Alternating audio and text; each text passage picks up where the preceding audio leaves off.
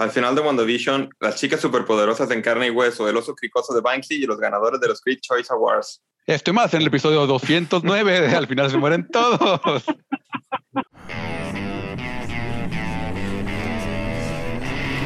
Cine, televisión, videojuegos. Al final se mueren todos.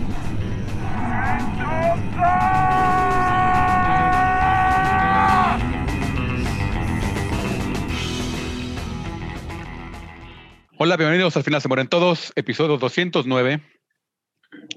Seguimos encerrados. Un año. ¿Llegaremos a cumplir 100 episodios? No, va, dijimos que era mucho. Llegamos, llevamos como 40 y... Llevamos como 50 episodios encerrados. No mames, tanto. Eh, El coche. yo, soy, yo soy Barson. Conmigo está el buen Machas, ¿Qué onda? Buenas noches. el buen Chava. ¿Qué ole? ¿Cómo están?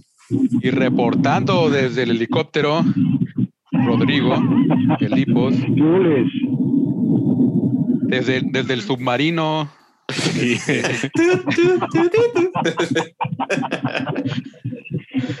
bueno, mínimo mi risa ya se escucha normal, güey. Sí. Del submarino. y bueno, pocas noticias, pero final de temporada o probablemente de la serie de WandaVision. Aunque Yo no creo. en, en Pero ya lo palabras de, hablaremos. Pero ya lo hablaremos. yo probablemente el final de WandaVision, porque probablemente no, no va a haber otra serie de Wanda y Visión. Pero a lo Mm. mejor hay otra serie que incluya a estos dos personajes este, más adelante, o quizá no, o alguno, o este. Pero bueno, poca noticia esta semana. Pero comenzamos con una. ¿Y si, si dijiste el oso cricoso? Sí. Ah, muy bien. Comenzamos con el oso cricoso. que le reporta que la nueva película de Elizabeth Banks, que no le ha ido tan bien en realidad en la taquilla, pero le ha ido muy bien. O sea, por lo menos este, le, fue, le fue mal en la taquilla con Los Ángeles de Charlie, pero a mí me gustó la película. Este va a ser The Cocaine Bear en español, El oso cricoso. Este, basado en una historia real de un oso que por error se, se chingó 40 kilos de cocaína y, y se convirtió en, en el blanco de un poderoso cartel de drogas. Este, suena muy gracioso, la verdad. Sí. Oye, y los escritores, eso también es lo que está bien interesante. Los escritores de la película son los de Lego. Y, y- y productores, ¿no? Los Lord and Sí. Miller. Ajá, son Miller. los productores. ¿Dónde, pasó esto en la vida, en la vida real? ¿Dónde pasó esto? En Creo que en los ochentas o en los noventas, ¿no? Algo así. En Un el- avión. Ajá. Ajá, en el 85 fue el caso de, de un traficante de drogas que tiró desde un avión estos 40 kilos de cocaína, los encontró un oso negro, decidió consumirlos y es, de acuerdo al FBI, la mayor ingesta de drogas hecha por un ser vivo jamás registrada en la historia. Y eso porque el- nunca se registró el submarino que se. Submarino de, de drogas que se hundió y se lo comió una ballena. A la madre. Eso y, y- y Maradona, ¿no? No, se E inclusive el oso está eh, disecado en, en Kentucky y puedes tú llegar a Lexington, Kentucky e irte a tomar tu foto con el oso cricoso. Y le sigue vibrando el ojo, vibrando. Como que, Así como le encontraron, así todo, todo tieso. a- a- Toda la quijada torcida. Güey, estaría chingoncísimo que tuvieras un segmento en la película en donde vieras el viaje del oso. El pinche aceltote que se metió. Estaría muy hardcore. Sí. Pero esperemos una, una buena película, como, como dice Barça. Yo, yo, yo vi. ¿Cuántas películas tiene Elizabeth, Elizabeth Banks? ¿Tres? ¿Esta va a ser su cuarta o su tercera? Pues tiene tiene Pitch la, de- Perfect. la, la- la dos también es de él, ¿no? El Pit Perfect 2. Creo que ella es la dos. Ella es la dos. La, la uno no es de ella. O la tres, no, no sé. Este, pues esa tiene este Los Ángeles de Charlie. Y ¿Ella también hizo los ya. Power Rangers? Según No. yo, no. Oh, No, no, no. Hizo Los Ángeles de Charlie y la de Pitch Perfect. Como, pero no me direc- acuerdo si la 3. como director tiene tres, que ya tiene seis, pero tiene dos cortos, un segmento, Pitch Perfect 2, Los Ángeles de Charlie y The Greater Good, que apenas la anunciaron, que es para Mm. televisión. Entonces sí, sería su tercer película en sí. Para Pues, cines, ok. O para lo que salgan. esperamos que le vaya bien. ¿Sí va a salir en cines o es también como exclusiva para Netflix o para alguna... La de Cocaine Bear. Ajá. No hay información sobre esto, solamente está. eh, El oso cricoso, o sea, no, perros, no, hombre. O sea, aunque no lo traduzcas, está genial el título, güey. Cocaine Bear. Probablemente ya más adelante ya veremos quién, porque es de Universal, pero pues ya veremos dónde se estrena si ¿Quién se la queda? Debieron, pues, debieron ponerle el, el oso erizo. yo ya, ya la parte dice que sí, sí, sí se sí se murió de sobredosis el oso. güey. Sí, lo encontraron muerto No, al día siguiente. Mames, si no se murió, hubiera sido un dios ese cabrón. No, que estamos, estamos hablando de un oso de ¿qué te 40. gusta media tonelada. Eh, En fin, machas. Sí, eh, por ahí Chloe Bennett, Dove Cameron y Jana Perrault han sido elegidas para interpretar a Bombón, Burbuja y Bellota en la serie live action de las chicas poderosas, superpoderosas o de Powerpuff Girls que prepara The CW. Eh, ya habíamos platicado cuando salió la noticia de que iban a hacer esta serie, ya hay casting. Eh, y me acuerdo que era, es una serie que más bien va a actuar como secuela a la serie animada, es muchos años después. Mm, Eh, entonces, pues, sí, este, No sé. e- e- está extraño, pero yo sigo queriendo ver a, a Mojojojo. sí, la cadena es lo que no me convence de CW. Sí, Eh, digo, eh, y, y- hizo cosa decente con Arrow y todo eso, pero Eh, la- la- la- las de Archie también son de CW. sí, Riverdale es de CW. Uy, la serie culposo número uno, esa serie. Supernatural también, ¿no? Pues, Sí, Supernatural también es de CW, pero pues, ya ves, Manchas, eh, eh, eres súper fan de CW y no, el debacle en lo que se ha convertido el Arrowverse es lo que me preocupa. Oye, Pero, pero me gustó el ah, ah, cast. la, la cosa, hacen muy buenas este, primeras Primeras temporadas. temporadas. Ajá. ya después se les cae. A ver cómo va. La verdad le puse mute a Rodrigo porque se escucha mucho el sonido de fondo. Si quiere hablar, que levante la manita. Ya puede poner la hand ahí. Ajá, mejor Eh, que sí. cuando hable la prenda el micrófono. Ok. Lo va manejando. Eh, Ah, me gustó, me gustó el cast, la neta. Chloe Bennett desde Agents of, Agents of Shield se me hace súper guapa y actúa bien. Entonces, el cast. Doug Cameron para que por fin ya salga de chica Disney, aunque ahora va a ser chica súper poderosa. Jana Perrault es la que no sé mucho de, de ella. Machas, ¿qué sabes de ella? A ver, ahorita vemos en qué ha salido. Eh, no ah, encuentro- Sky. en- ah, ok. ¿En cuál? No, estoy viendo a Chloe Bennett, me sonaba, pero no. El Daisy, ¿no? En, Sí, de, de repente pensé que la mejor, que, que lo mejor hubiera sido esta, este, ¿cómo se llama la otra, la otra morra? Gemma Simmons. Me la figuró un poco más como para chica superpoderosa, pero, pero sí está bien. Pues, creo que Jana Perrault es música, es este artista de música. No tiene perfil de IMDB, eso se me hace, se me hace medio extraño. Pero creo que era la tiene- ruda, a lo que me acuerdo, ¿no? De las chicas superpoderosas. Entonces, Bellota. a lo mejor es de sus primeras incursiones en el mundo de la, de la actuación, ¿eh? Ah, no, sí, ha estado, ha estado en Broadway. Ah, Tiene, tiene experiencia como, como artista, como en el teatro, entonces ahí de ahí viene. ¿ok? Ya, ya vi. Pero sí, también le sabe mucho a la música, entonces qué chido. Ok, Doug, ok. Doug Cameron también es de tu edad, machas. Toph Cameron. 96. Y Chloe Bennett es como para mí, como de 28, 29 años, según yo. En conversación con los inversionistas de Disney, uno de ellos preguntó si Caitlyn Kennedy había sido despedida y reemplazada por John Favreau y Dave Filoni. Esto fue inmediatamente negado por Bob Chapek, Bob Chapek, quien declaró que se encontraban felices por tener a Kennedy y que esperaba que se quedara con ellos durante muchos años más. Qué bueno, silenciándolos. Periodicazo. Sí. Y, y digo, creo, creo que, creo que le, le falló con, con las películas, pero creo que ta- ta- también me da miedo que hayan dado como el bandazo tan fuerte hacia las series.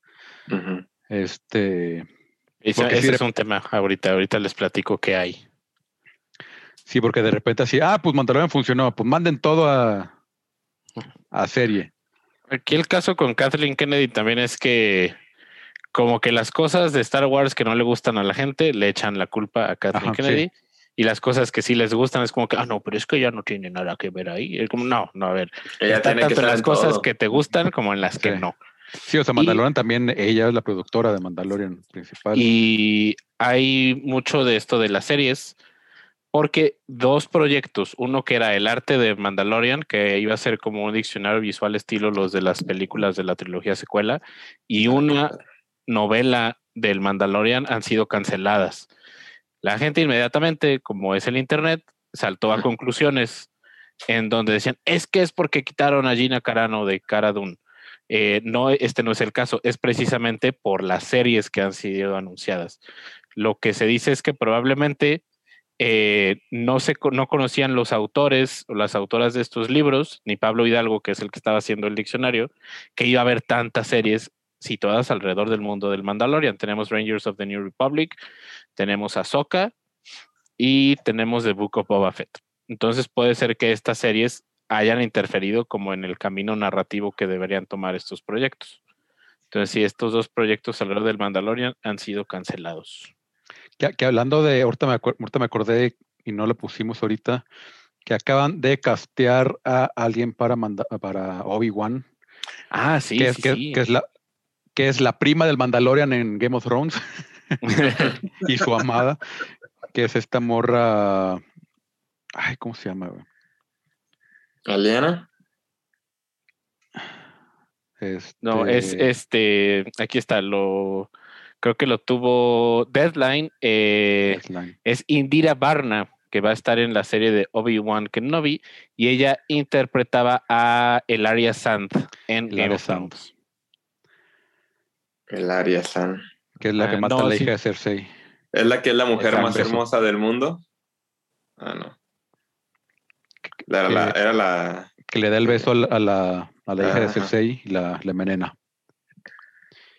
Y después le toca Exacto. reciprocidad. El Arya Sand era la que era la, la pareja, ¿no? De, Sí, de Oberyn. Sí, de Oberyn. La del meme del grito cuando le aplastan la cabeza. Sí. ella. Porque también la otra, la- una de las, de las de las serpientes de las arenas, está guapísima la que le, que le dice a Brom, ¿no? De que dime que soy la mujer más hermosa de, Sí, la, la de pelo corto. mundo. Eh, está guapísima. Sí. Que era la mujer más hermosa. Este, pero, pero, o sea, porque más, o sea, creo que sí en su momento las películas que, que pretendían lanzar como este como historias de Star Wars, este creo que sí las pasaron mucho, o sea, porque eh, está, o sea, lo- los rumores más fuertes eran que la- las que seguían era precisamente la, la película de Boba Fett y la película de Obi Wan. Y pues ya vieron que Mandalorian funcionó, dijo, ¿sabes qué? Pues acá, acá Todas. Ajá. This is the way. Barça por el momento. Repítelo, Barça, porque te perdimos. Ah, perdón. Yo sí lo escuché. Yo sí me escuché. Ah, ok, entonces. También te perdiste. Yo, yo, yo soy el que estoy grabando. Entonces, Entonces seguimos. No, eh, eh, pero, no, pero, eh, eh, les decía eso, machas, que en su momento toda todos los planes que tenían para hacer las, las Star Wars Stories, que iban a, a continuar después de Han Solo, este, Rogue One también fue una Star Wars Stories. Este, las que se rumoraban que iban- a ser las que seguían era la de Obi-Wan y la de y la de Boba Fett. Ya cuando vieron que Mandalorian funcionó, dices que pues mejor es un formato más interesante, estamos dándole el push a, a Disney Plus también, está funcionando, ahora ya que está funcionando muy bien Disney, Disney Plus, que ya tiene más de 100 millones de suscri- suscriptores. Este, entonces, pues para allá va, también, o sea, también al parecer van a continuar también la historia de Han Solo, que también era un proyecto que tenían ahora con, con la historia de, de Lando Calrissian. Con la serie. la serie, ¿verdad? Sí. Oye, De hecho, a mí Caitlin Kennedy se me hace una persona de mucho respeto, la verdad, con Sí. su trayectoria y todo. Y, y las decisiones buenas o malas que haya tomado, pues ya, ya, ya se han, sido, han visto reflejadas, las malas como fue, las buenas como es. Pero en el en The Gallery, en la mesa de Gallery, cuando están platicando, sí se nota mucha diferencia de cómo quieren el proyecto Filoni y, y, y Favreau a cómo ella habla de Star Wars. Se entiende mucho también porque ellos son los, los que están creando y ella es la ejecutiva, la productora ejecutiva, pero pues con que les dé más libertad creativa a ellos dentro de los proyectos, ya que ellos los controlen un poco, creo que sería muy atinado porque se ve que ellos los aman a Star Wars. pues. No, y, y- ejemplo, y- y- y yo personalmente creo que sí sería un error poner a Filoni a- a- al frente de Lucasfilms, Sí. Sí, porque creo que es demasiado fan. sí, Platicaba Y, por y- ahí. y eso, y eso también es un súper error. error. Que- sí. Este, Sí. O sea, porque también, o sea, ser, ser tan fan te puede también cegar de muchas cosas. Llega. Sí. Hay una no pondrías ahí a con- Favreau en lugar. O a Favreau, sí. a, a Favreau sí lo pondría, por ejemplo. Sí me gustaría eventualmente que el... Igual no ahorita, o sea, pero igual creo, creo que sería como el reemplazo en su momento ideal. Hay una entrevista con Favreau en donde él platica que él fue el que se le acercó a Kathleen Kennedy con la inquietud de querer hacer live action y le dice Kathleen Kennedy, por supuesto, y ella fue quien lo empezó a llevar a los sets de la trilogía secuela. Entonces, Mm. como que le iba diciendo, tú vienes de un campo diferente, ven a aprender a que veas cómo se hacen las cosas en live action y lo puedas trasladar. No fue de la noche a la mañana que Dave Filoni se despertó y dijo, ah, voy a grabar un episodio del Mandalorian. Ah, no. Ajá. De hecho, en, en la galería él dice que él no quería dirigir live action. Ajá, pero él dijo que, ok, ¿a quién más busco más que a Kathleen Kennedy, con quien tengo Ujú. Sí, pues sí. años trabajando? Entonces su rol es muy, muy importante. Sí, no, sí, sí. Bastante chido. Y luego también en, como eso que dice Barça, no tenía tan buena idea meter a Filoni porque hasta se ven en Gallery como a veces Favreau quiere hacer cosas a otros y Filoni le decía, no, no, eso no se puede, es que eso no, eso, eso no tiene que ver como, o sea, como se ve que se van ahí viendo qué entra y qué no entra. sí. Sí, creo que es muy buen tándem ahí como eh, Filoni, como en la parte del lore, de qué va, qué no va en este mundo.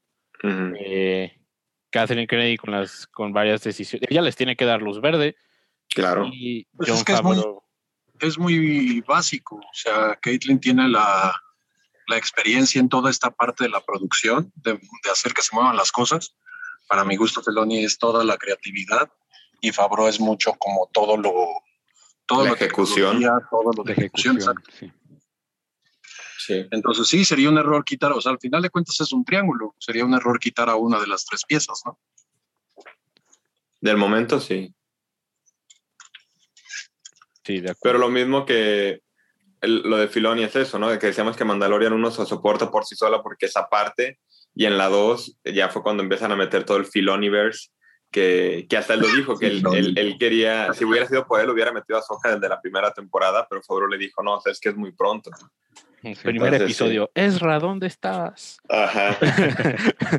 Entonces sí, e- es muy Y son bueno justo- y la neta se hace bien, pero tiene Son que estar justo esas controlado. decisiones que debes tomar con experiencia, pues también eh, mantenga un ritmo de, incluso, incluso de cliffhanger, ¿no? Sí, claro, claro. El no saber qué va a pasar. Exacto. Y, y, y, y- y también, por, por ejemplo, quiz- quizá por eso, o sea, porque ya ves que de eso me quejo mucho de la temporada 2 de Mandalorian.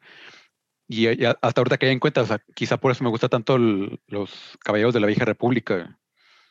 O sea, que es, pues, porque totalmente fue un borrón y cuenta nueva. Si aquí no tiene, o sea, ya nos vamos 5000 años antes de aquí, ya nada. ya, Aquí no hay Skywalkers. Sí.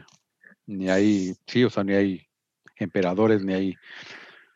Es más, creo que ni, ni Sid sabía.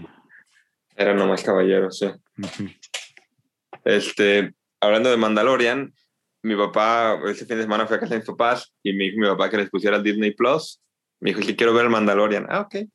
Llegué, él, eh, se puso el primer capítulo y me, me puse a verlo con él. Se acabó el primer capítulo y me dice, ya se acabó, que no era película. Él creía que era película. y le dije, no, es, este, es serie, son ocho capítulos por temporada. Ah, a ver, déjame echar el segundo. Ok, y yo el segundo lo vi porque es mi capítulo favorito de la, de la primera temporada. Y como a la mitad del tercero yo me fui, o sea que mi todavía se inventó el tercero. Esas eran como las 7 de la, 6, 7 de la noche. A las 2 de la mañana me manda un mensaje. ¡Sale Luke Skywalker! Yo a la más aventó todos el don, no mames. Esa está muy buena. Eh, Imagínate que tuviera que te hubiera mandado su reacción así de no, no. Pero se hace raro porque mi papá lo ha dicho, mi papá es fan mucho de las películas, vi- o sea, Anaconda es de sus películas favoritas, todo eso. Entonces, que le gustara tanto el Mandalorian se me hace padre y que lo emocionara y que no durmiera por seguir viéndola. Dije, pues, le llegó a él, pues, está cabrón. Es que también de repente tiene como ese, feel- ese feeling de cine B, de repente, así de, Sí. de que muchos efectos son prácticos y sí. Y también le gustan mucho los westerns. A mí me gustan los westerns porque era lo que mi papá veía cuando yo estaba niño. Entonces, también tiene totalmente el western de, de Leone. muy bien. Exacto. Este, Eh, cambiando de también- tema radicalmente, ya nos detuvimos mucho ahí. este, con, con poca noticia nos detuvimos mucho ahí.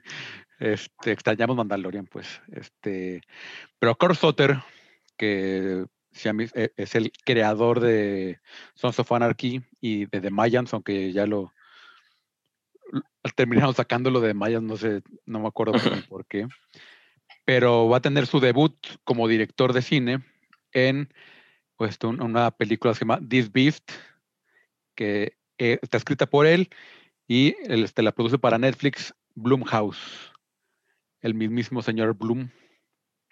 Este, que suena súper interesantes. Me, me recordó un poco como a este a The, The Village de de ¿cómo se llama este compa que tiene ahora su serie? Shyamalan. M. Night Shyamalan.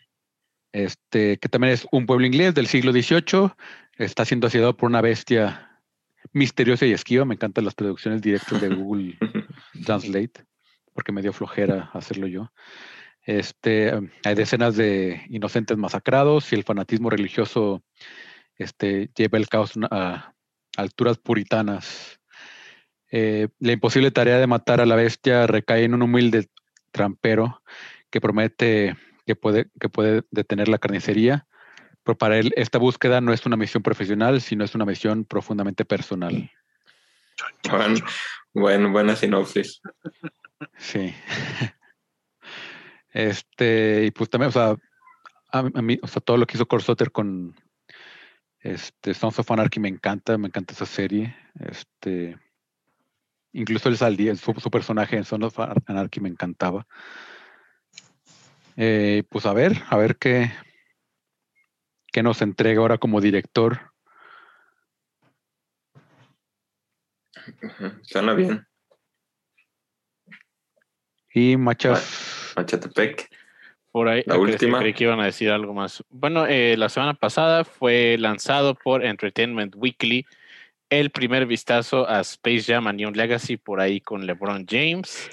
Eh, me gusta cómo se ve la película, ¿eh? También está ganador, Don Cheadle por ahí. ganador, ganador del All Star. Sí, este va a ser el partido más importante en la carrera de LeBron James. Sí, porque ya no el aguantó todo el All. Star, ¿eh? No sé, la verdad no lo vi. Eh, pero sí, y pues salieron polémicas alrededor de Space Jam. Qué raro, qué extraño, una polémica en internet. Una polémica de hace un año, además. Ajá, las dos ya tenían mucho tiempo, apenas resurgieron. Primero, lo del cambio de look de Lola Bonnie. Los Hubo gente están que- tristes. Ajá. Ajá, hubo gente que se agüitó de que una coneja animada ya no esté sexualizada. Y también eh, el caso de Pepe Le Pew, que decía, es que Warner lo está cancelando, no sé qué. Todo esto parte de un tablo, bueno, de un tabloide, de un artículo de opinión en el New York Times, en donde el autor invitaba a que consideráramos en nuevos ojos al personaje de Pepe Le Pew.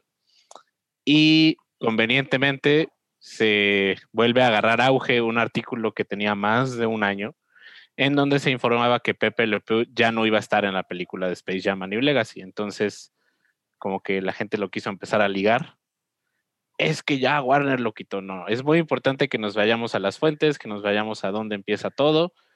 Y, y sí, pues esas eran las, las polémicas de Space Jam. Creo que también retomaron lo de lo de Speedy González, ¿no? Basándose ya en lo de Pepe Le Pew. sí, También retomaron lo de todos los estereotipos que representa Speedy González. Pero sí, indignadísimos, indignadísimos todos en internet. Oye, pero haz de cuenta, yo como mexicano no me siento indignado por Speedy González, por este estereotipo. Tampoco. Creo que ese fue del que menos se discutió, el de Speedy González. Por ejemplo, los comentarios en Facebook de los casos de Lola Bonnie, los, o sea, era como, "Ey, ¿qué pedo? Lo creo- hijo, es un dibujo animado. Sí. No, pero se deja eso. Entonces, ¿qué? ¿Le vas a, le vas a quitar esta onda, este, por así llamarla bisexual a Box Bunny? Cuando se vestía de mujer o los besos que le da a A Elmer. Bisexual, entre bisexual, comillas, porque yo, yo nunca lo he visto interactuar con una mujer. Bueno, sí hay con Lola Bonnie, pues, pero en, en las caricaturas era con puro hombre y nomás besaba a hombre. Exacto. Y, pa- y pues para mí me representaba como que un peligro, ¿no? Lo veías como algo cómico y como me quiero salir, se quiere salir del, del embrollo en el momento. Pero pues Pero también pues, eran, sí. eran otras épocas también. Ah, no, totalmente, totalmente. De acuerdísimo en esa parte. Oye, y lo que yo sí vi en cuanto a lo de Pepe Le Pew es que mucha gente se quejaba de que lo habían cancelado él porque no cancelaban otros personajes que también eran como eso, a- a- a- hacían alusión al acoso, como un Johnny Bravo, como, No, pero como dos también personajes, pero no sé qué personajes. hasta Miss Piggy estaban, por ahí vi alguno de... O Elvira, que era maltrato animal. tema o sea, de ese- cosas. O sea, de eso es que ahí el framing que se hizo es que mucha gente creyó que esta supuesta nueva. cancelación Ujú. provenía del estudio directamente. Sí, En el artículo solamente se habla de, creo que solamente Pepe Le Pew y Speedy González, por lo que no podían abarcar como de que absolutamente todos los personajes que haya. Mm. Entonces, ese fue un artículo de opinión así que, que puso este autor y de ahí desencadenó. Les platicaba también fuera del aire el caso del doctor Zeus. ¿Qué pasó con el doctor Zeus? Ciertas librerías en Estados Unidos, eh, a petición de lo que es la organización del doctor Zeus en este momento, quienes administran sus propias obras, eh, le pidieron a las librerías que quitaran algunos títulos del doctor Zeus por tener fuertes estereotipos raciales. Y les invito a que vayan a ver eh, qué es lo que quitaron, porque sí son cosas que no puedes tener eso en una librería. No está ahí el gato en el sombrero, no está el Lorax, no está el Grinch y todo. Es que cancelaron el Lorax y el Grinch, no puede ser. Horton, Horton y los Who. E inclusive si tú te vas a la historia del Dr. Zeus, él mostró arrepentimiento de esas obras más adelante en su carrera. Entonces, entonces pues sí. Hay que, hay que leer más allá del headline y más allá del clickbait. Sí. No, Hasta informarse. Donald Trump. Jr. estaba tuiteando como loco a las 3 de la mañana de que qué sigue, qué sigue. Y, y, y creo que, que, que en su foto estaba agarrando el libro estratégicamente para que no se viera Ah, para que, no se viera que era la versión bilingüe. la versión bilingüe en español y en, y en inglés. Ay, ay, ay. Pero bueno. Eh, por ahí fueron los Critics Choice Awards este domingo. Ah, esto, o sea, me, me encantan los premios, me fascinan los premios. Vivo por el hype de la temporada de premios. Nomás de los pocos machos, pero Me encanta, me encanta. Yo soy Por bien eso, fan de ver a, a privilegiados de Hollywood juntarse entre ellos a aplaudirse y, y determinar arbitrariamente qué película es mejor y qué película es peor. Dentro de su gremio. Ajá. Exactamente. Pero eh, sí hay que hacer algo con las entregas de premios para que sean más dinámicas. No tienen derecho de durar tres horas, de verdad. Eh, yo por lo menos si fueran divertidas, pero Sí, o sea, no había, o sea, era como que, bueno, ahora vamos, los, los chistes del host no estaban tan buenos. A mí me ¿Quién- gustaron mucho más los Golden Globes. ¿quién era el host? Fue, ay, ¿quién fue el host? Eh, Tay Dix. Tay Dix sale en The Best Man Holiday, en Rent, en Ni The. Best Man.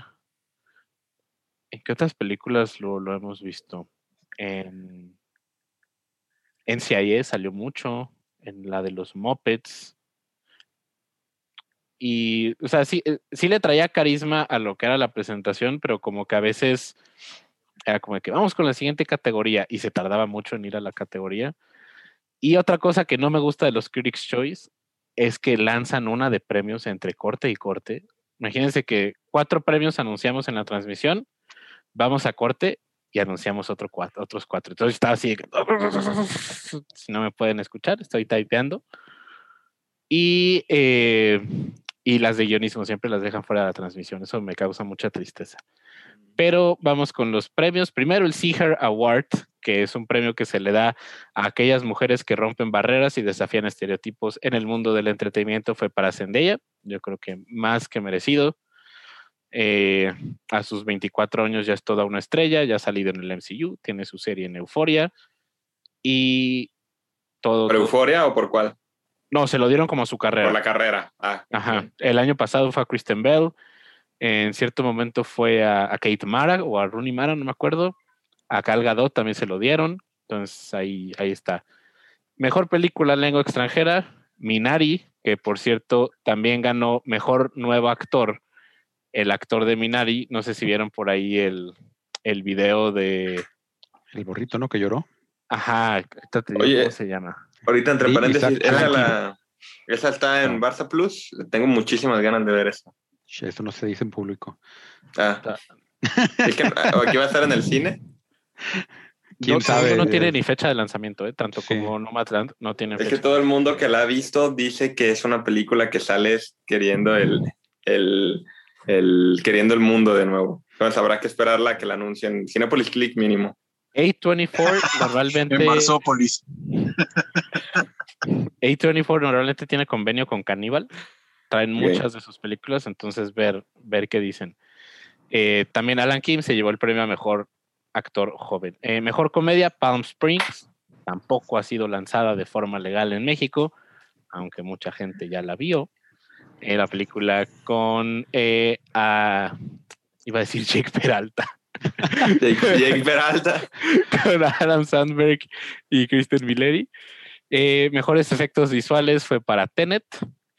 Eh, mejor peli- peluquería y maquillaje fue para Ma Rainey's Black Bottom. Mejor canción para Speak Now de Una Noche en Miami. Mejor score, John Batiste, Trent Reznor y Atticus Ross por Soul. Soul que yo creo que se va a llevar ya el Oscar, ya lleva muchos premios de mejor score. Mejor diseño Soul, de sí. producción fue para Mank. Chava aplaude en estos momentos. Por Mejor fin diseño para de Mank. Sí, mejor diseño de vestuario fue para Ma Rainey's Black Bottom. Mejor edición, yo creo que más que merecido, The Trial of the Chicago Seven. Muy, Sí. muy bien editada esta película. La neta. Mejor cinematografía para Nomadland, de la cual Chava nos va a platicar más adelante. Mejor guion adaptado fue para Nomadland también. Mejor guion original para Promising Young Woman. Mejor ensamble de actores para The Trial of the Chicago Seven. Mejor actriz de reparto para María Bakalova por Borat Subsequent Movie Film. También yo creo que bastante merecido. Mejor actor de reparto, otro que yo creo que va directo para el Oscar, ya son muchos, muchos premios los que lleva. Daniel Kaluuya por Judas and the Black Messiah. Mejor actriz, y aquí la, la carrera se empieza a dividir, ¿eh?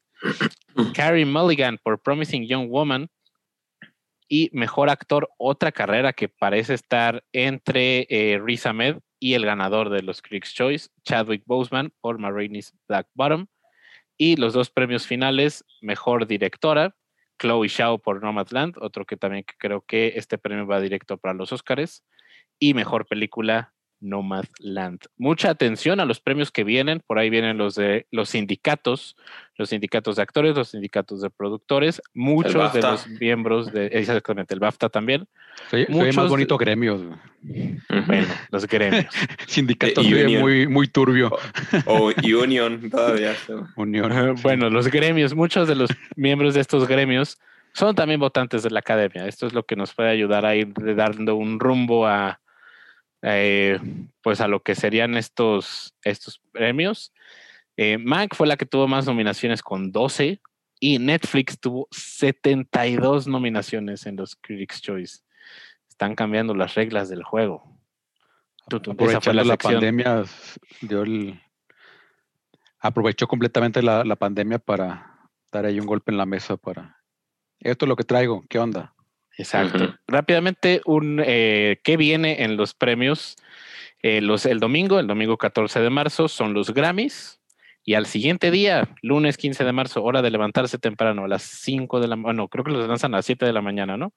Las nominaciones de los Óscares. Eh, ¿Cuándo los dan? Por- Perdón. el lunes 15 de marzo. Lunes 15 de marzo. Excelente. Exacto. Eh, El 24 de marzo, el gremio de productores. El 4 de abril, el gremio de actores. Y el 10 de abril, el gremio de directores. El 11 de abril, los BAFTAs. 22 de abril, los Spirit Awards, que a mí me encantan esos premios, son de mis premios favoritos.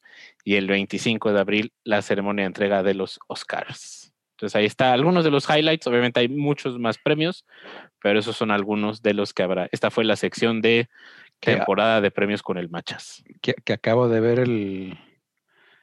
Este, Talle Dix es es la tercera vez que. que es el host del. Ah, Él ya es como el host ajá, de los Sí. de los Critics' Choice casi siempre. A algo que ubicar una- también, eh, eh, era el esposo de Idina Menzel. algo que también es que no hemos tenido oportunidades de ver las películas que van a estar nominadas, por eso no sabemos mucho. Y, y las que hablan de mi man, que me ha hecho la, de, porque la que más me ha gustado de, la- de las que he visto dentro de, de los Óscares. Pero sí me gusta. sí, normalmente tengo dos o tres años viendo todas. Eh, ya este año sí va a ser un poco, poco diferente. Pero pues no nos las mandan hasta acá los de la Union. De, de- de por sí, de, de por sí nos la mandaban tarde. Sí, Nos, llega- nos llegan ya así como do- dos semanas antes. antes de los Óscares. Sí. Este. Ahorita está todavía peor. peor. Porque en- en- entre eso que no la quieren mandar directo a streaming, algunas, bueno, las que, las que quieren estrenar en cines. Y pues a ver qué. Yo, yo voy porque Shadid Boseman se lo den. Eh, De, de actriz no he visto la de ah, la de Promise. ¿Cómo se llama? Esa tengo muchas ganas de verla, pero no la he visto. Promising Young Woman. Promising Young Woman. Ay, que el nombre que le pusieron aquí. Hermosa venganza. ¿Y aquí ya salió? ¿O apenas No, pero creo que la va a traer Universal, pero no sé cuál es la fecha de estreno, la verdad. Ya está en Blu-ray, inclusive la película. Creo que sale en una semana o algo así. Entonces está medio, medio Igual sale ya en Cinepolis Click. Puede No, ser. Cinepolis Click. Este, pues quieren comentar un poco de Nomland, que vi Nomland. ¿O no? Ah, qué pues. ¿Qué, qué te pareció? El 16 de marzo estrena, estrena Promising Young Woman, solo como, como dato. Ok. Y Chava, ¿viste Nomadland? ¿Qué Está en pareció? Hulu. Eh, me gustó mucho la película, la verdad. Sí, me dejó muy buen sentimiento y todo.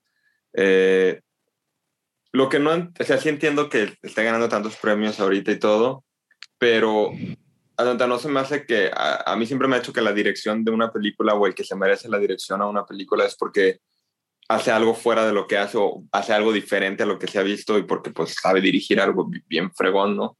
Y aquí Chloe, se llama Chloe Shao, ¿cómo se llama la directora? Sí. Chloe Zhao. Chloe Shao hace algo increíble, la neta, pero es algo que había hecho en sus otras dos películas también. Se me hace que no se sale de, de esa línea, que a mí la primera película, la de A Song, A Song That My Brother Told Me, me gustó muchísimo. La, la fotografía de A Song My Brother Told Me me gustó más que la fotografía de Nomadland. Eh, se hace que la debieron de haber premiado desde antes. Entiendo que tiene que ver muchos, mucha cosa de agentes o muchas cosas de distribuidoras que antes no lo tenía y ahorita sí. Sí lo merece, la verdad, el, el Oscar a Mejor Dirección. Y más que en dirección, a mí lo que se me hace que tiene todo el timing y toda la fuerza de la película es la edición, cómo está editada la película, que la, la edición también la tiene esta Chloe. Está, entonces. Ujú. Chloe Zhao. Entonces siento que sí, sí me gustó mucho la película, la disfruté mucho, tiene una escena que me puso la piel chinita y es una escena bien simple, pero la forma en cómo está dirigida, se me hace esa escena en particular. Lo que sí es que siento que la sentí con muy poca ficción, al- al- sentí como fuera un documental todo el tiempo, solamente hubo dos, tres cosas que dije, ah, que estoy viendo una película, no un documental, pero así son sus otras dos películas también. Eh, la diferencia entre las dos películas es que termina medio, medio down y aquí termina bien, bien alegre, entonces diferente, diferente exposición, pero me gustó mucho Nomland, vale la pena mucho verla. yo no sé si le daría mejor película, se lo merece, pero a mí me gustó más Mank, por, por, por decir algo, pues. O David Fincher, eh, o Aldo no sé si vieron The Sound of Metal. A mí Sound of Metal, eh, que está como al mismo nivel que Nomadland, la pondría casi igual. Sound of Metal, la dirección también está increíble y la película también es una película muy, muy buena. Eso es lo que puedo decir de Nomadland. Si tienen chance de verla, véanla. Es una película que, que es diferente a lo que no- normalmente estamos acostumbrados a, a ver en todo el cine comercial o el cine de Oscars. Entonces, está bien chido por Chloe Shaw. Tiene 35, 36 años, entonces yo creo que sí va a ganar su Oscar. Muy bien. bien. Y ahí por otra película que pudo ver Chava, también yo tuve la oportunidad de ver, fue Raya and the Last Dragon, disponible en Disney Plus por medio del Disney Plus Premier Access. Eh, 329 pesos, si mal no recuerdo, aquí en México. A mí me gustó mucho, es de mis películas favoritas de Disney Animation. Creo que hicieron algo muy especial, algo muy diferente. No tanto en forma, eh, a lo mejor que sí se apega a cierta fórmula, pero lo que presentan visualmente a mí me gustó muchísimo y ahora sí que es un gran, gran trabajo. Eh, el mundo que crean, el trabajo de world building que tiene la película, a mí me encantó este mundo de Kumandra. Y Ryan the Last Dragon trata de, pues, de este mundo en donde existían dragones, eh, hay una plaga, tienen que pelear contra ella, desaparecen y este mundo de Kumandra se divide en reinos diferentes, cada uno con el nombre de una parte del dragón diferente.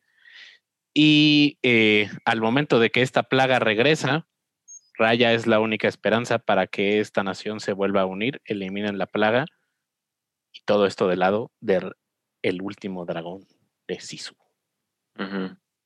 Entonces, Sisu. muy, muy buena película. Sisu con la voz de Aquafina y Raya con la voz de Kelly Marie Tran, eh, Rose Tico en Star Wars The Last Jedi.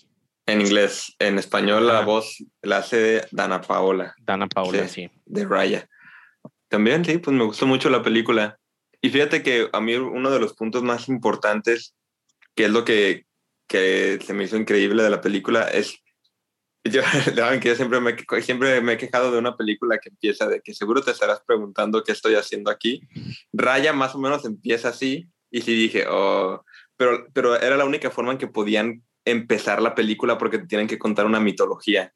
Empieza creo que 500 años antes, luego te avienta 6 años antes y ya entiendes perfecto toda una mitología. Y se acaba, durante una película que dura una hora 25, una hora y media, entiendes perfecto toda una mitología que te están creando de un país nuevo, de, de culturas, todo eso. Lo entiendes a la perfección en una hora 25 cuando hay trilogías que a veces no te lo logran explicar. Se hace que ese es el acierto más grande que tiene Raya, porque entiendes a la perfección todo y es como cuentan el prólogo al principio.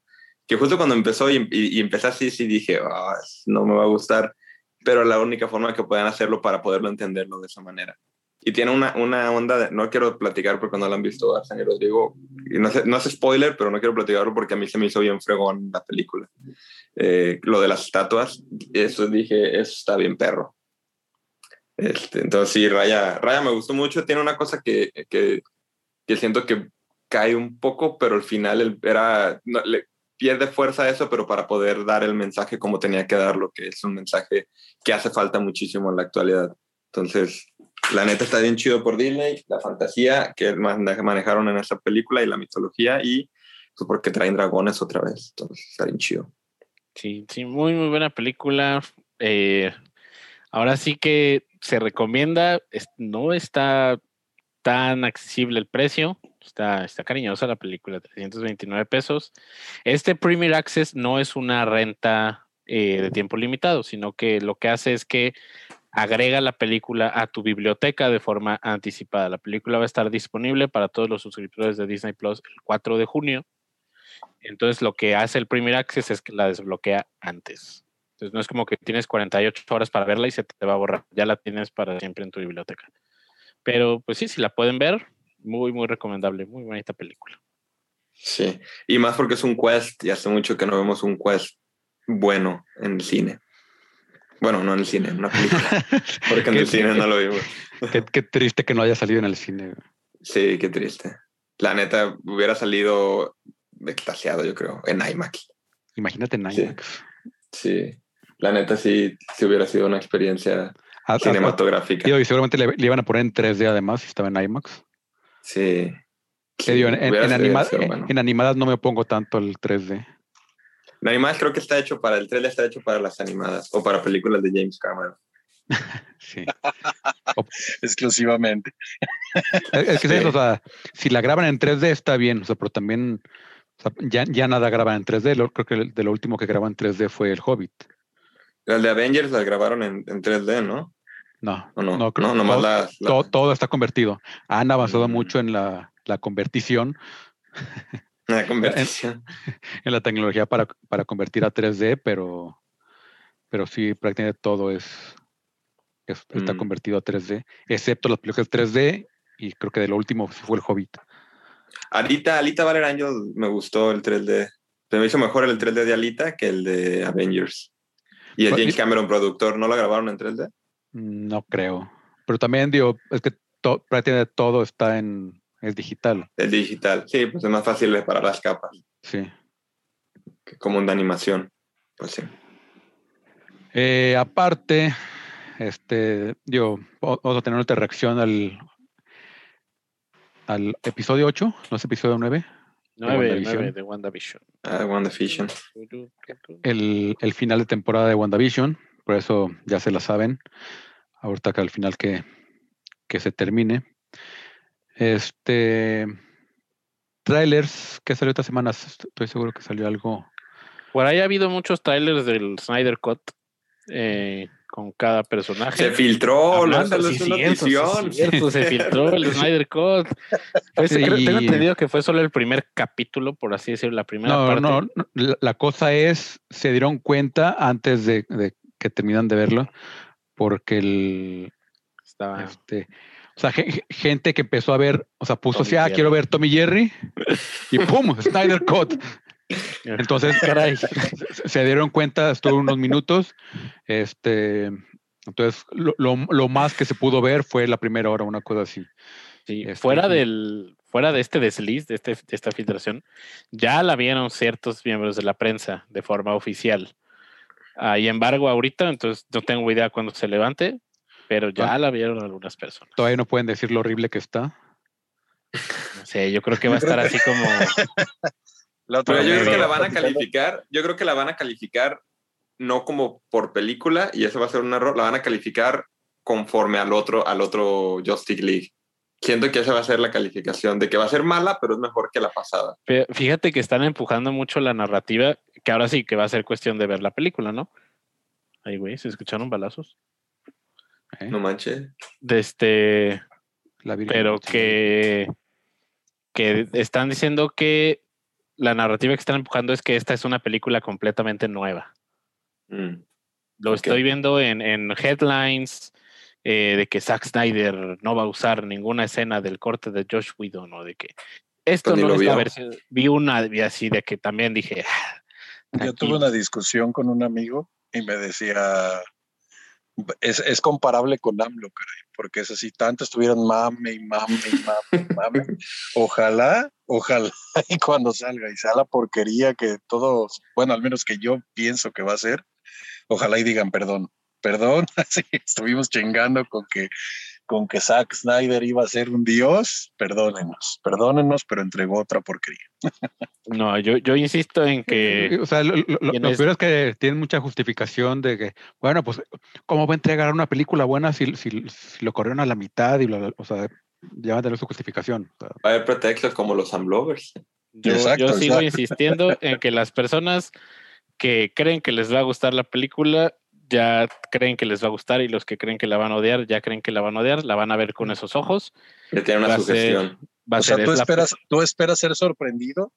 No, Yo creo que va a ser una película bien y ya. O sea, no creo que va a ser la pe- mejor película que voy a ver en mi vida, ni la ah, última coca del desierto, ni tampoco creo que va a ser un desastre, un declave de ¿Qué- que qué- qué es crees- esto, no ¿Crees nada. que va a ser mejor o peor que Bloodshot, por ejemplo? No, creo que Me- sí va a ser mejor. que Bloodshot. Esa, Pero- pero está muy alta. O sea, no, sé si sea mejor, pero creo que sí va a ser más entretenida. Eso sí. Aunque es, es Snyder también. No se sabe si va a ser entretenido o va a aburrir. Y va a haber una, pe- una Que, que- petición. que va a tener la- buenos visuales, va a tener buenos Sí. visuales. ¿eh? Eso sí. No, no se, no, se, no, se, No se cuestiona. Lo que, Y- lo que dice eso. Machas es Y- muy y cierto. Allá, allá trae ventaja con Bloodshot, que Bloodshot No hasta la cinematografía es mala y los efectos son malos. Ni, compo- ni compuestos los encuadres estaban, no puede ser posible. Sí. Pero Atlanta, yo estoy diciendo que Warvin ya se sugestionó a que va a ser mala película. Sí. y aunque Sí, la película no sea tan idea. mala, él va a decir, me quedé dormido a las primeras tres horas. O una onda así, de- porque ya está sugestionado a eso. Ta- También es eso, son cuatro horas. güey, Cuatro horas. Para aguantar, güey. Ay, güey. Las Y cocas. creo que va a ser ¿qué digo? lanzamientos de las O 12. sea, que, que lo mejor también en, en ahí tiene eso, o sea, es mala, pero tampoco te duermes. güey. Exacto. ¿Quién sabe sí si es empieza cierto. con, con tanta pinche musiquita de la Mujer Maravilla? Sí me va a cagar. Fíjate que es, es, es, es- es- es precisamente esa rola de la Mujer Maravilla de Batman. Superman. Sí. O sea que e- e- esa yo la pongo mucho para trabajar y la pongo así de esa canción en loop.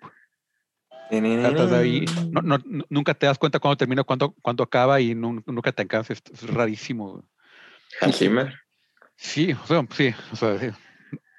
es, Manchas, es ¿por qué lloras? Hans Zimmer, pero No estoy llorando. Tengo su Hay un, hay un, ahorita a- ayer o antier vi un comercial de Hans Zimmer de, de la Land Rover, de que él dice de que cuando él va manejando se, se imagina la música en las curvas. Y luego llega a su casa y empieza a componer y termina así bien épica nomás en, él manejando y dices, no, la madre, este güey es una verga". No sé cuánto dinero le dio Land Rover por eso, pero la música de ese comercial está perrísimo. sí, está. eh, eh, eh, también, pues, pues, eh, está bien cabrón que ha- ha- han salido pocos nuevos compositores de ese cal- calibre. Pues el, creo- el de Mandalorian, ¿no? Sí, creo, creo que es el último, así como grande, como de ese calibre, que va a llegar así como de, de los que va a ser eterno. O sea, pero, o Exacto. sea, porque John Williams, Danny Elfman, Hans Zimmer, o sea, pues, güey, ¿qué- qué- Morricone. Morricone, güey, ¿qué, qué vamos a hacer cuando, digo, Morricone ya se retiró, o sea, pero también John Williams también ya tiene, va para los 90 años, ¿no? O sea, Dijo que el último score iba a ser el Last Jedi. O sea, ya no iba a ser más música. Y, y es eso, o sea, o sea, sí han salido como cosas interesantes, pero así como que, que, que sean constantes, como, o sea, constantes y, y que, y que te, te, te creen esa nostalgia que, o sea, escuchas Indiana Jones, escuchas este, el, el, el intro de Batman de, de Danny. Elfman, de, de Tim Burton, Ujú. este, digo, eh, eh, de Star Wars, este, el, el, el tan tan de tiburón. John- es que John Williams es, es otro pedo ese vato. Sí. Crea, creaban. Que también ya creaban escuela. Los teams. Ajá, pero, sí, sí. Pero no hay ninguno otro que, que, que haga así como de, como dices, tan, tan icónico. sí. Este, así, ¿no? Bueno, Howard Shore con El Señor de los Anillos lo logró también, pero pues de ahí en más ya no hizo nada más así tan grande. Como que ahí acabó toda su creatividad. No, porque incluso el sí. hobby también es bueno, pero no es Sí. remarcable, o sea, no es así como nada.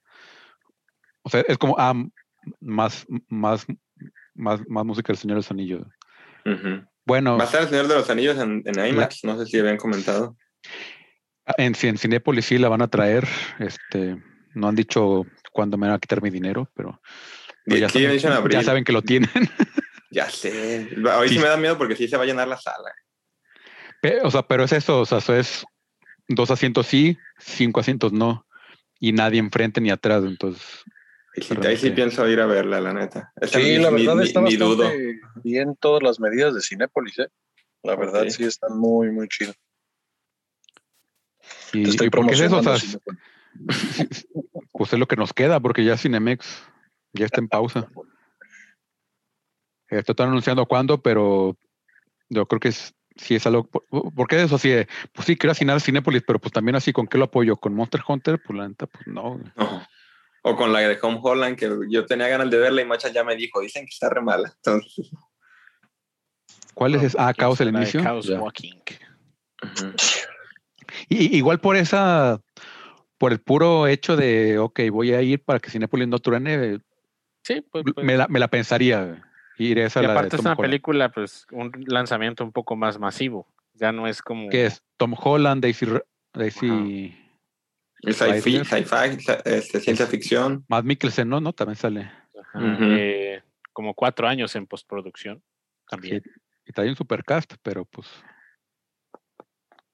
Que, que es el, el- el- ah, también es el, es el director de este de Usex, ¿no? Y de Ujú. La otra de, que salió en Netflix con con la reina Midala, güey. Qué mal ando con los nombres hoy. Compadre. Es el de. Sí, sí, sí. La de. Retaliation. ah, ¿no? Annihilation. Este, Annihilation. Eh, pero bueno, este, creo que ya nos estamos extendiendo porque nos queremos extender. Este, ¿Qué, qué- vieron esta semana que, que recomienden? Pues yo vi. Raya y vi Homeland. Ah, vi Moxie en, en Netflix. Eh, es una película teenage movie, pero acerca del film power. Que la puse así mientras arreglaba el cuarto y a la- como a los 15 minutos dije, esto no va tan mal. Sí cae la película, obviamente, pero empieza bastante bien de cómo, cómo está bien sitiada, seteada. Se hace que la disfruté. Me gustó más de lo que pensé. Eh, no es buena película, pero la disfruté. Entonces, está ahí en Netflix para ver un ratito. Lo que sí, la después vi dura casi dos horas. Yo vi que había durado como una hora veinte minutos. Este, pero no. Y está Nuevo Orden en Prime. Yo creo que ahorita que acabemos el podcast me voy a poner a verla. Ya después digo qué tal. Pero, pues, no sé. Ah, órale. Sí. Machas, ¿tú qué diste que recomiendes, aparte de Raya? Volví a ver todo WandaVision. Entonces ahorita, ahorita a lo mejor podemos platicar de eso y creo que es todo. La verdad no he visto mucho. Vi Masterchef México. No, eso no lo recomiendo, olvídalo, no. Se borra, no vean la final de Masterchef México. Me, me metí un maratón de un centón todo WandaVision. Se ve diferente, se aprecia diferente. Con Gab, sí, eso por- este, con Gabs, saludos a Gabs. Este, que, que- que sac- sa- sacó una, una página de Facebook para sus gatos que, que rescata y pone en adopción, ¿eh? El gatuario se llama, por si le quieren dar like. Es Actuario, ahorita le damos. el gatuario. Este, pero sí, sí, sí, sí, e- e- es, es- es- me gusta WandaVision. Está, está ta- también como un solo. O sea, qué bueno que la sacaron una, una por una por semana, pero también se disfruta mucho así viéndolas de golpe, aunque también se, se te van detalles. Ya viéndolo por segunda vez, pues ya también este, estás ahí como viendo. Este, ya sabes qué, dónde buscar y qué buscar. Este, les recomiendo mucho también Ted Lasso, que es súper serie, la verdad. Este, me encantó.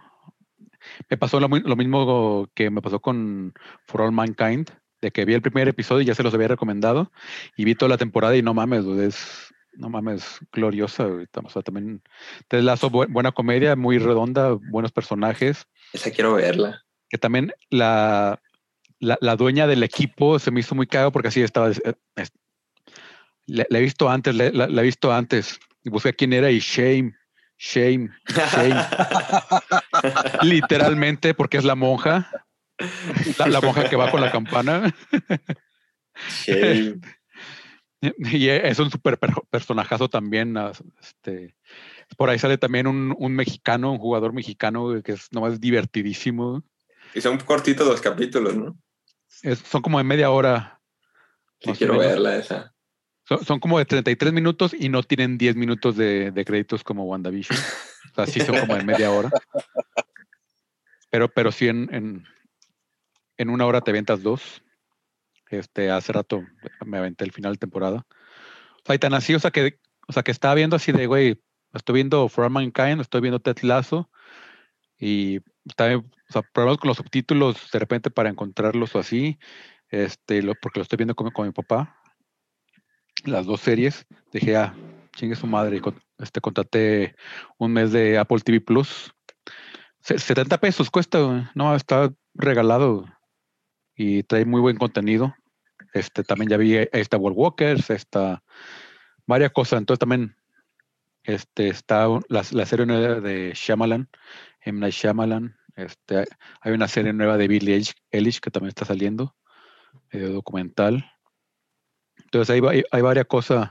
No tiene tanto que me llame la atención porque también La de Momoa no me llama la atención. La de este Rachel, ¿cómo se llama? Rachel, Jennifer Aniston no me llama tanto la atención.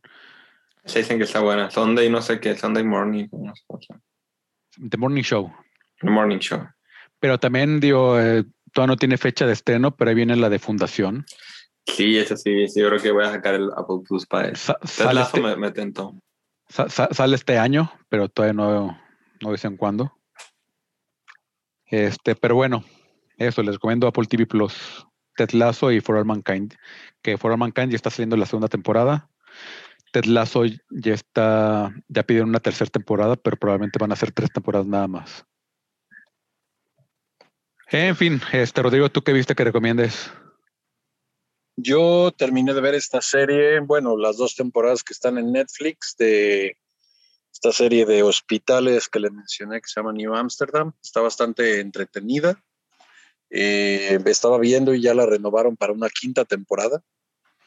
Este, y también como para relajarme estoy viendo los sketches de Backdoor en Prime, que es este pues estos como sketches de comedia de 30 minutos cada uno, que están basados en, en, el, en su contraparte brasileña, Porta do Fondos. No sé si han visto los especiales de Navidad de Porta do Fondos en Netflix, son buenísimos.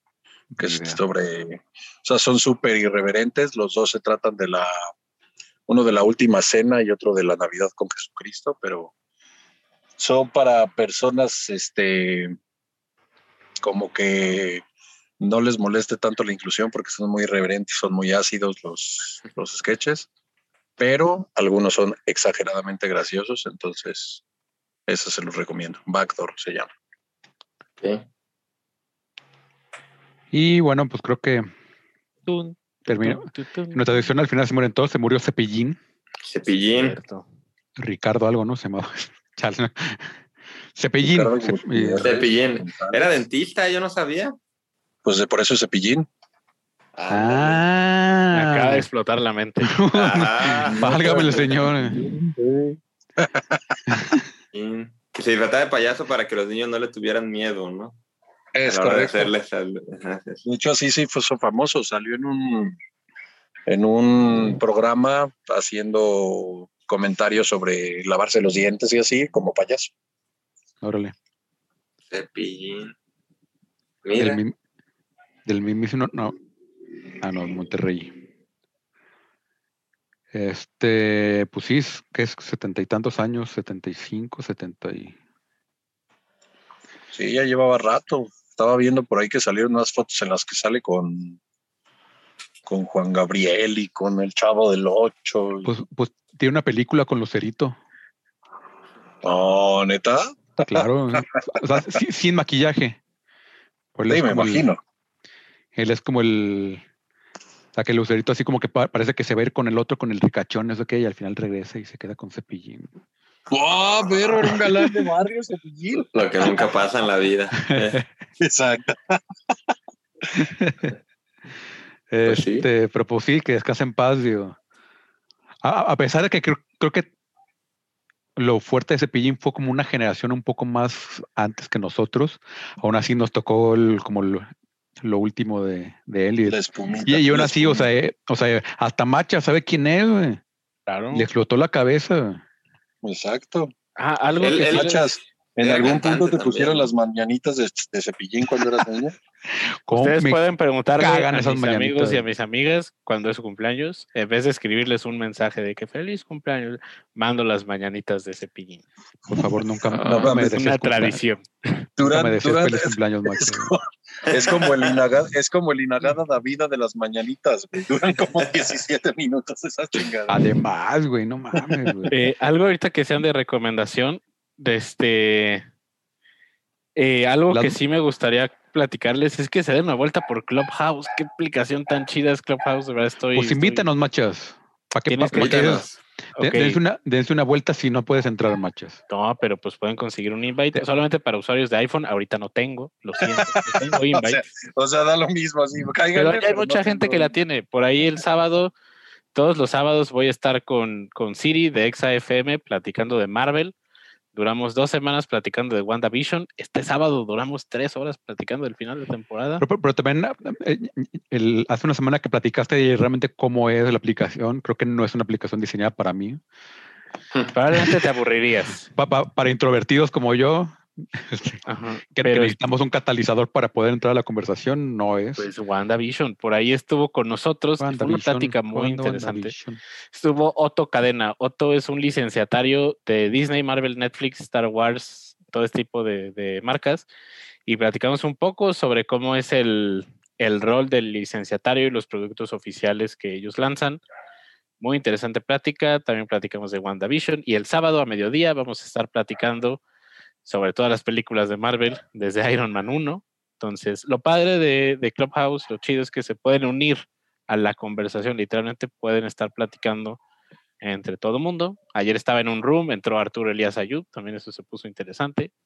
Entonces, sí, Clubhouse, arroba el machas, y eh, modero el club Marvel en español, así que nos vemos que, por ahí. que ahora, que ahora que regresó el niño de las empanadas, que este Arturo fue el que le ofreció la beca, ¿no? Y que le dijeron que no, gracias. La verdad no, no, no me acuerdo, pero ayer lo que terminó es que regaló seis libros y a todos los del room que estábamos, si lo compramos, nos lo va a firmar. Se acabó toda la emoción y dije, wow, qué chido es que nos acaba de vender 30 libros aquí. Por su firma. Es el mejor, Exacto. es el mejor vendedor de Latinoamérica. Acorde que se- acorde a como su que se resumen fue. de Shark Tank, te acaba de Shark Tank de güey. se fue y todos de que acabamos de No, y o sea, lo peor es que quedaste emocionado porque vas a tener tu libro autografiado. No, yo estoy feliz, yo estoy feliz. Voy a tener mi libro, mi libro autografiado por Arturo Elías. Dice, sí, les voy a regalar seis, pero pues al que me lo compre se lo firmo. Y yo, "Oh, no, yo, yo. que estaba regalando. Es un esclavo de la maldita mercadotecnia, machas. O sea, así estaba la hija de Slim en, en la tornaboda, así, ah, cabrón, me casé con ese. güey". Exacto. Ah, caray, ¿cómo, cómo pasó esto? Ah, pero muy chido. Estuvo padre conocerlo como fuera del entorno de Shark Tank. Así nos dijo, de que vengo a hablar de todo menos de negocios. Entonces ahí nos pusimos a cotorrear con él. Todo, todo muy, muy chido. Pero les voy a vender. Ah, Es que, pues sí pues, ya te fue conté, Barça, que, que Ramón salió en Shark Tank, No más que vendía.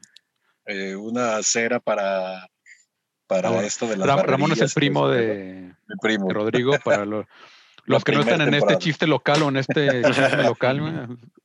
La daga. Este, pero bueno, ahorita nosotros nos despedimos y ahorita este, vamos a hablar de WandaVision, a los que ya la vieron. Este, y después vamos a hablar del primo de Rodrigo. Que salió en Shark Tank. Por si se quiere, de- después de WandaVision ya se pueden ir los que no conocen al primo de Rodrigo. Si ya conocen al primo de Rodrigo, se pueden vamos a ir platicando. Este, este, ya se la saben, al final se mueren todos.com. Ahí están todos los links a todas nuestras redes sociales, a todos los donde nos pueden escuchar. Ahí están todos los episodios, los 209 episodios este, del podcast. Este, y pues yo soy arroba Barson, el Machas, Saludos al machas, arroba el machas, el machas.com.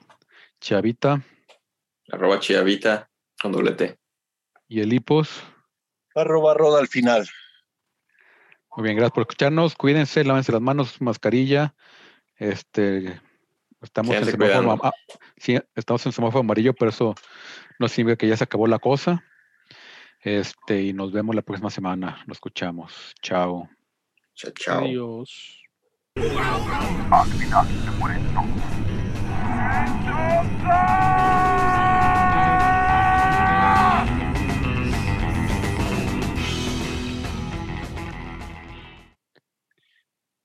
Y ahora sí, WandaVision. Wa- WandaVision. Ay, qué pegajosa esta canción, güey. Pero antes que nada, ¿alguien más tuvo problemas para verlo? No. ¿Por qué? Yo no quería verlo. No, yo les voy a platicar mi historia con el final de WandaVision. A las 3 de la mañana, todo desvelado y queriendo arreglar problemas técnicos, machas. Efectivamente, justo así fue. Eh, lanzaron WandaVision un poco antes, entonces a la hora que yo abro la app a las 2 de la mañana, los servidores ya estaban completamente fritos. Entonces, La serie iba de a 10 segundos, se trababa, me tenía que salir del app, seguirle con otros 10 segundos. Llegué así como hasta el minuto 5 y dije, no, no puedo hacer esto. Desinstalé la app, la instalé, todo, tarara, no pude. Hasta las 4 de la mañana que dije, me rindo, discúlpenme, lo voy a ver en mi celular. En mi celular Sí, co- como. Nolan hubiera querido. Exactamente, como no la hubiera querido, pero sí fue un proceso muy frustrante tratar de ver WandaVision. Y, y, y fue casi, casi, o sea, sí hubo mucha gente con problemas, pero más para las televisiones Samsung, que es como la que tengo. Eh, pero fuera de eso, pues me gustó a mí el final de WandaVision, creo que es un final acorde al resto de la, de la serie, creo que es un final que, que va con el tono, que va con la historia y en especial va con los personajes, los personajes, que es lo más importante de esta serie. Me gustó, eh, ya se había desmentido después de que tuvimos nuestro programa, lo de este cameo, ya salió Paul Bettany, a- ahora sí que Sí, a lo, arreglar su- lo- aventaron en la mañana, ¿no? Antes de Mm. Good, Morning- Good. América. Van a estar muy decepcionados cuando vean que soy yo. Decía, pues uno se le hace fácil un chistecito y de repente ves que es una bola de nieve y pues ya uno no ya no sabe cómo, Ya no puede frenarla. Sí. Es de, esas Sí. veces, es de esas veces que terminas de decir algo y dices chin. Ajá. Es como estás, estás saltando la cuerda y, y- y con, con dos personas que le están dando vueltas y te sales y te quieres volver a entrar, pero ya está muy rápido. Y el, Ya el no, chile, ajá. el chile mole pozole ya va muy rápido. Ya es con doble. Ya es, Ya es cada con- ya con doble. ¿Y a ustedes qué les pareció el episodio final ahorita que entremos más en materia? Me hizo. fí- Fíjate que el, el previously me arruinó el capítulo. Ah, sí. por- porque desde que el, sacan el previously y sacan así de, eh, y, y- y- y creo- Lo creo que- remarcan. creo que necesitan ponerle un skip al, al previously Sí tiene. Este, Bueno, ¿sí tiene? yo sí. Ajá. en, en- en la piratería no. Este, lo, lo- lo- di- lo- dije y caí en cuenta güey, porque ya en el, el- el sábado, el sábado lo vi en Disney Plus, así de, de un, un solo maratón con Gaps. Y sí, y, y sí, sí, de- o sea, ta- ta- ta- también lo mismo de, de que empezaban los, los créditos y le empezaba a adelantar a ver si había algo más. Y ya para cuando ya yo ya sabía que, que había más, le quité el control y lo puse, allá, lo puse lejos. de- Pero sí, o sea, de- demasiado, demasiado reveladores eh, y obvios los, los previously. Este, porque sí, en este último episodio así de la- la- las runas este, permiten que solo la, la bruja que los, los, los pone haga magia dentro de ese cuarto. Y así, ah, sí, en, en- ese gran cuadro hexagonal en el que Ahí va a ser la solución. Ajá. Sí. Y sí, efectivamente, sí, sí tuve razón. Este, pero aún así disfrutable, o sea, totalmente disfrutable. Es este descorazonador. Este, todo el, el- el final como co- co- como ta- termina perdiendo a su familia, pero también muy importante que, que este ya fue una pérdida elegida en cierta medida, o sea, de que, ok, yo me metí en esto, yo mismo me voy a salir y pues, pues sí me va a doler, pero pues ya, o sea, no solo lo aceptas, sino lo, Embrace that. ajá, exactamente. Pues es que está muy perro el cotorreo de toda la serie. Para mí es todo, todo el arco del, del duelo en sí, de la pérdida de alguien. Sí, O sea, si se fijan al inicio comienza con la negación totalmente. Incluso cuando llegan los, los agentes externos, estos como el helicóptero y cosas así, literales, no, no, no, y cambia todo. Y va todo ese arco hasta la, No, y, y- incluyendo la ira, que también, ir, ¿no? Ira también, sí. o sea, porque sale ahí a a amenazar a todo el mundo de que déjenme en paz, si no, aquí se arma la, la que se armó en, en Caborca. Exacto. Qué buen chiste. Muy bueno. Pero me, a mí me gustó mucho, se me hace, creo que, corríjanme, corríjanme, pero creo que es la primera vez que Marvel muestra el duelo de una pérdida en sí.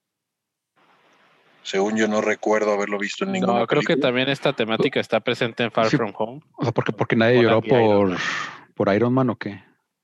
¿no? No, apa- aparte, pero no, no te muestran en sí la, la pérdida. O sea, aquí la, la parte de Far From Home es más sobre cómo, cómo lo supero y cómo estoy a la altura yo solo. No es algo tan personal y tan íntimo como lo fue WandaVision. Ciertamente Marvel no mostró al tío Ben. Otra vez. Ajá. Sí, pero por ahí tenían Este. algunas temáticas. A mí me, me gustó más el inicio de la serie que el final de la serie. Yo sigo encantado con esos primeros episodios estilo sitcom. Sí creo que se acercó un poco más a la fórmula Marvel eh, en estos episodios finales y no como, como algo malo, sino como algo ya un poco más, más familiar, de que Vision contra Vision, eh, Wanda contra Agatha, eh, explosión, golpe, todo esto, pero la temática que estaba ahí presente es muy buena. Las, el, el discurso de Vision cuando se está despidiendo de Wanda se me hizo tremendo, Sí. pero sí hay una queja. A ver, el, Sí, el hay una enfrentamiento también de- entre los visiones también. Ah, el lo de barco de bueno. Teseo. barco de De Zeus. A mí me dio mucha risa cómo el, cómo el, el Vision blanco tenía su labio levantadito como para mostrar que era villano. Todo el tiempo lo trae como de emputado. Que yo creo que este Vision ya va a ser el Vision. Sí, sí, Sí. Claro. pues le dio las memorias. Ajá. Se, se va, dice peace out, con permiso, me retiro. Pero ah, lo que sí no, no, la revelación de Ralph Bowner, Eso es muy malo. Ah, Quicksilver. Eso es, eso es Sí, malísimo. no, no. ¿Por qué? Aquella- O sea, si un personaje que fue presentado como alguien que se veía importante, fuera de que fuera Quicksilver y, y Evan Peters y todo, el personaje es presentado como alguien importante para la trama, porque está el setting, el Pero- timbrido, los aplausos, el silencio que hay después de que se le ve. Pero ¿quién te lo presentó? Marvel. Y. No. Y has Agatha all along, machas. Odia No, a Agatha, es- no ves a Marvel. Pero, ajá, ese sí. Pero hubiera sido otro actor, ¿para Eso qué? es lo que yo digo, exacto. Esa es, mi, esa es mi cosa. Porque eso sí lo hicieron a propósito, que sea el mismo Sí, actor. pues sí. Eso es tu- a mi punto de vista, si el Deus Ex Máquina es algo que es muy mal visto, esto a mí es más mal visto. Se llama Y a mí- a mí esto- ¿no? La, Sí. la regla.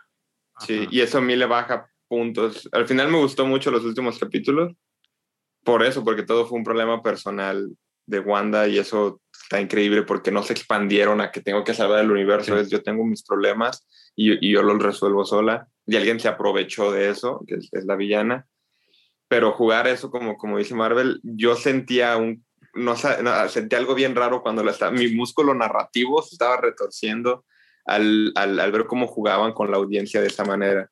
Ah, me acuerdo, mi, mi maestra de guionismo en la escuela me decía, si le enseñas algo a la gente, se lo tienes que dar, no puedes jugar con tu audiencia de esa manera. sí. Sí, Y ellos jugaron así, ajá. Ajá. Entonces, a, a mi punto A de vista, es muy malo. Ajá. Sí, porque no lo hicieron sin querer. O sea, creo que también fue un, un poco el, el- el mismo caso como cuando pusieron a Capitán Marvel a decir, ah, la, la paciencia es una virtud, no sé qué. O sea, un poco así de... o sea, y- Pero qué bueno es eso. ya rayando en el bullying. Sí, sí, sí. De burlarse de la audiencia. Ajá. Yo a lo mejor lo vi como, no tanto como una burla, pero como una oportunidad desaprovechada. Así Sí. lo, lo dejaría más bien yo. Eh, sí, no, eso sí de... de No, creo que más bien, creo que yo, yo, yo lo pondría al, al revés, una oportunidad que aprovecharon que no debieron, no debieron haberle tomado. Exacto. Porque a ¿Para mí qué? eso fue lo que, cuando salió eso fue cuando fue el boom de la serie, que todo el mundo ya Ajá. quiso verla. Sí.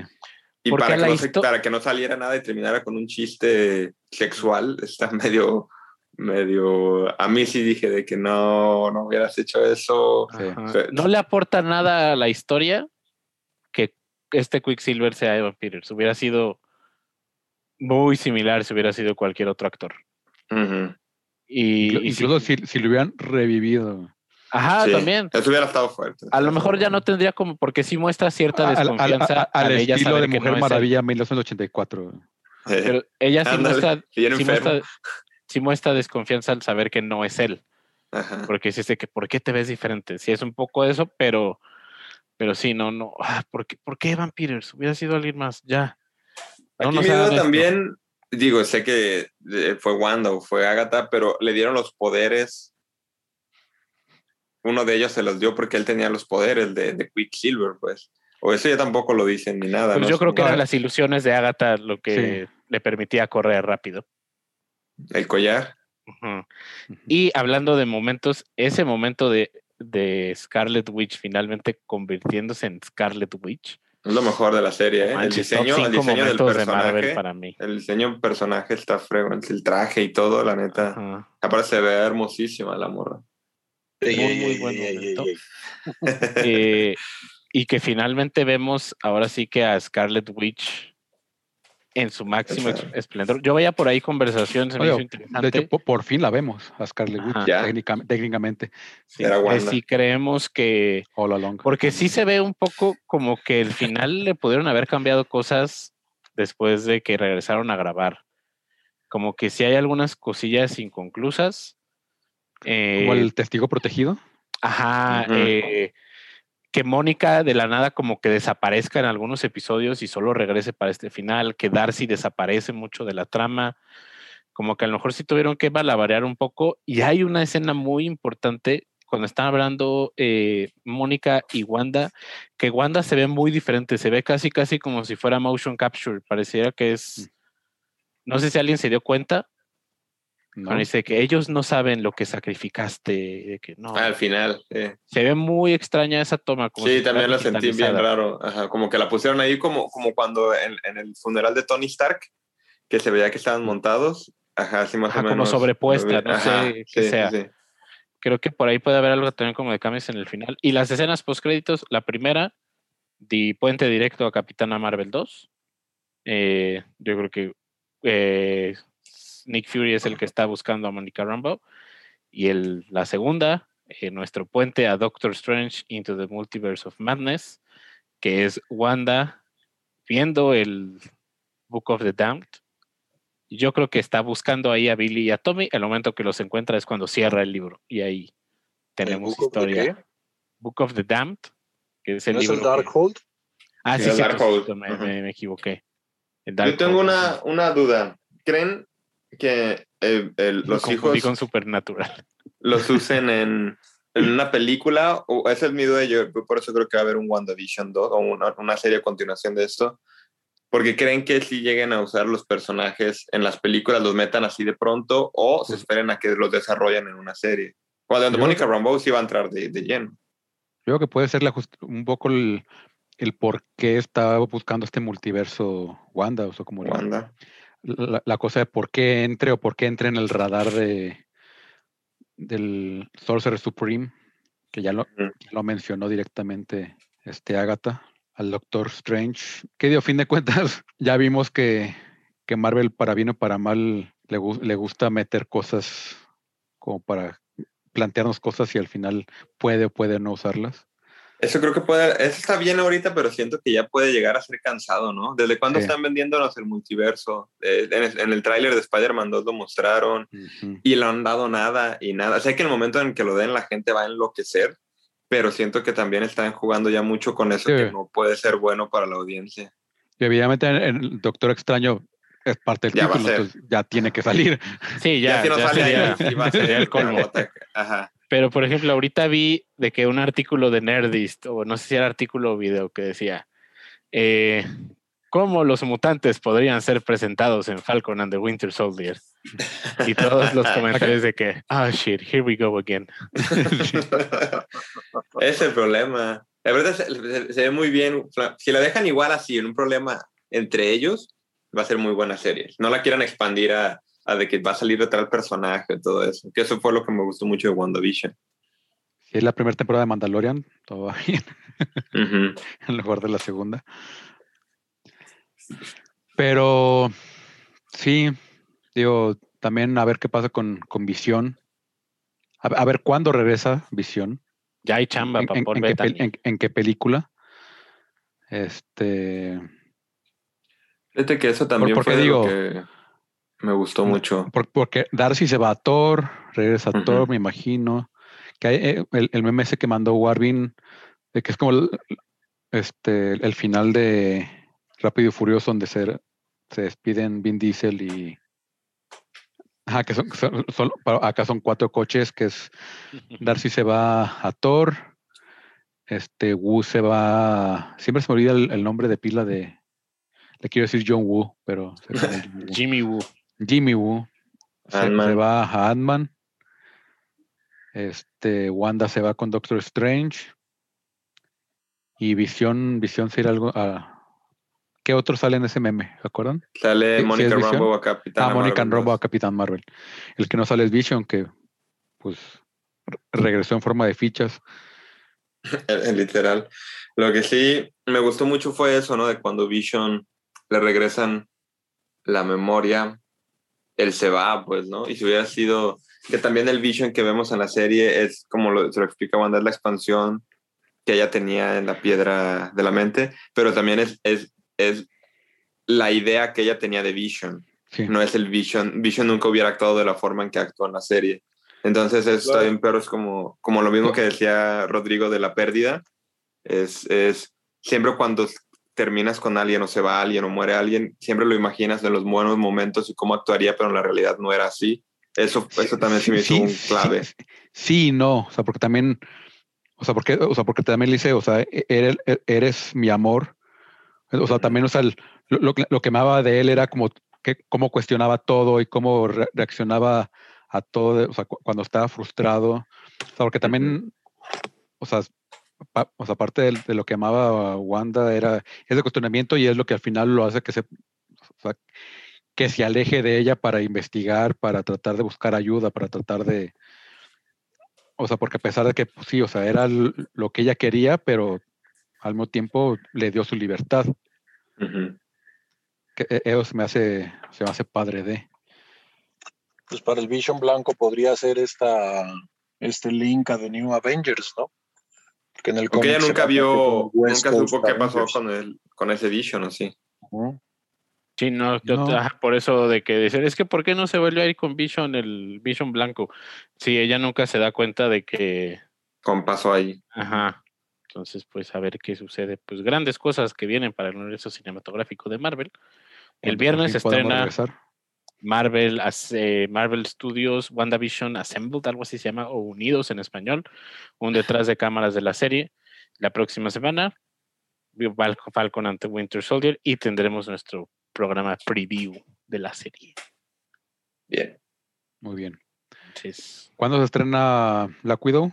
¿Mayo? ¿Abril? eh, en teoría, ¿Para abril o para mayo, literalmente? creo que es para mayo, ahorita te digo. Es el 20 de mayo. ¿Tiene eso? Ya la mandaron directo a Disney. No, no hay No, nada de noticias aún de eso. Ajá, eh, para principios de mayo. Aquí me aparece como 7 de mayo en Estados Unidos.